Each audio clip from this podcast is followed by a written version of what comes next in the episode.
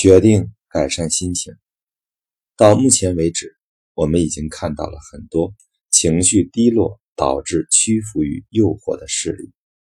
压力会引起欲望，让我们的大脑更容易受到诱惑。如果有东西提醒我们不能永生，就会让我们从食物、购物或香烟中寻找慰藉。那么，罪恶感和自我批评呢？他们会让你立刻想到：那又如何？我还不如再放纵一下自己呢。不过，有些时候，情绪低落会把我们引向不同的方向。当我们面对罪恶感、焦虑和压力感到备受打击的时候，我们会想到一件能让自己快乐的事。决定做出改变。首先提出“那又如何”效应的多伦多大学心理学家珍妮特·波利维和皮特·赫尔曼发现，我们最容易决定做出改变的时候，就是我们处于低谷的时候，比如暴饮暴食后感到罪恶的时候，看着信用卡账单的时候，因宿醉没法清醒过来的时候，或者担心。自己的健康状况的时候，下定决心会让我们立刻有了放松感和控制感。我们不再觉得自己是个犯错的人，只觉得自己能变成一个完全不同的人。发誓改变会让我们充满希望。我们喜欢想象改变后的生活，幻想改变后的自己。研究显示。节食计划会让人感觉更有力量，运动计划会让人觉得自己更高大。当然，这些幻想不一定会实现。我们告诉自己，人们会以不同的方式看待我们，所有的事情都会来个大变样。我们的目标越宏伟，心中的期望值越大，所以。当我们决定改变的时候，我们通常会有个宏伟的计划。如果宏伟的计划能让我们心情大好，为什么还要设定一个适中的目标呢？如果可以有远大的梦想，为什么还要从小处着手呢？不幸的是，就像奖励的承诺和缓解压力的承诺。一样，改变的承诺也很少能朝我们希望的方向发展。不切实际的乐观可能给我们一时的快乐，但接下来我们就会感到失落。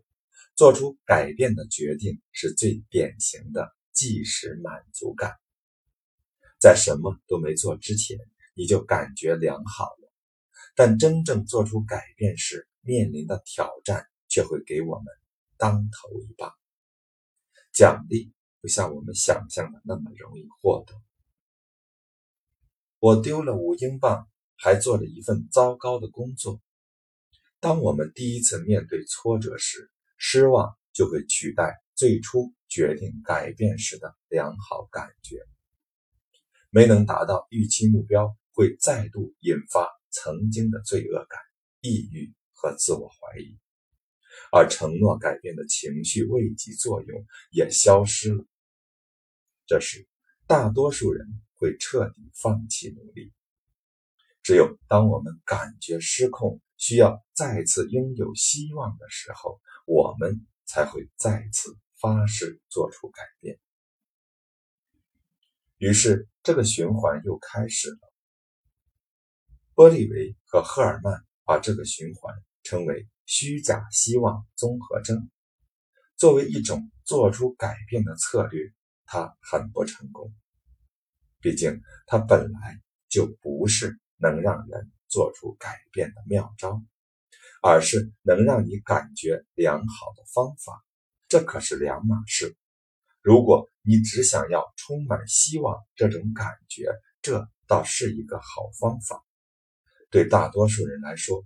下决心是改变过程中最容易的环节，但之后就越来越难了。做出改变需要你控制自己，在想说要时说不，在想说不时说要。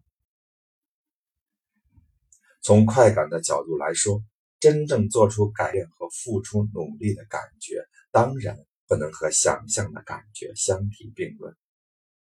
所以，只是承诺改变，要比真正坚持承诺和做出改变更容易。更有乐趣，这就是为什么很多人乐于一次次放弃又重新开始，而不是真的想找到改变的方法。当我们想象自己会发生怎样翻天覆地的改变时，总是会兴奋不已，这让我们难以放弃。虚假希望综合征。总是偷偷显，他会伪装成自控的样子。事实上，他真的糊弄了我们。我敢打赌，当你读到这一部分的时候，你花了一些时间才意识到，我描述的正是另外一种意志力的陷阱，而不是情绪低落时的一线希望。这也就是为什么我们要研究这种。改变的承诺，改变的动力不同于那些会阻碍我们实现目标的不切实际的乐观想法。我们需要信，改变是可能做到的。如果失去了希望，我们就会听天由命。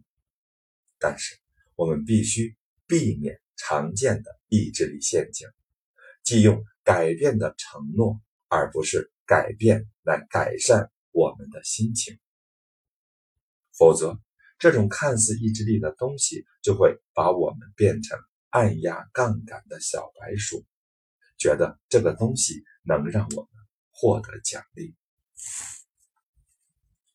深入剖析，决定改善心情，请花一点时间仔细想一想，你改变自己的动力和期望。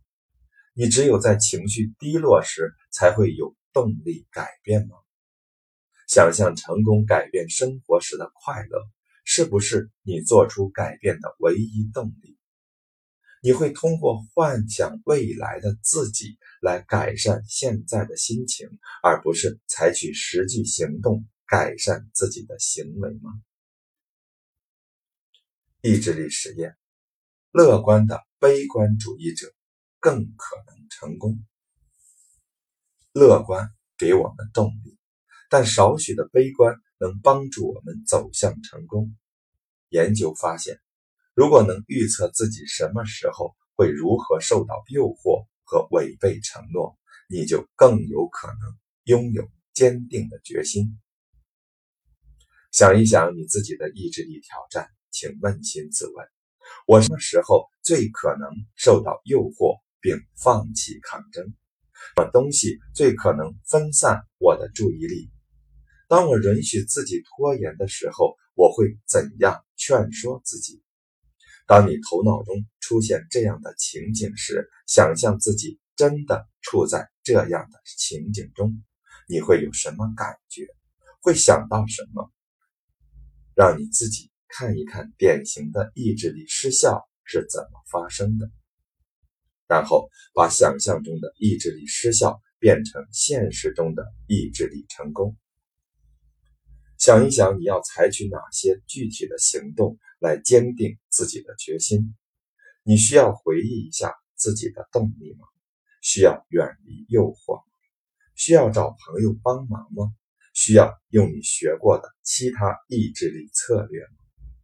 当你头脑中有了一个具体策略后，想象一下。你正在这样做，再想象一下，这会有什么感觉？想象自己成功了，让你这种想象给自自己自信，相信自己为了完成目标会不惜一切。用这种方法遇见失败，其实是一种自我同情的方式，而不是自我怀疑的方式。当你真的受到诱惑的时候，你就能有所准备，能将自己的计划付诸实践。写在最后的话，为了避免压力导致的意志力失效，我们需要找到能让我们真正快乐的东西，而不是虚假的奖励承诺，也不是空洞的改变承诺。我们需要允许自己去做真正让自己快乐的事，远离那些与我们生活无关的压力根源。当我们遭遇挫折时，这种情况是难以避免的。我们需要原谅曾经的失败，不要把我们把他们作为屈服或放弃的借口。想要增强自控力，自我同情比自我打击有效得多。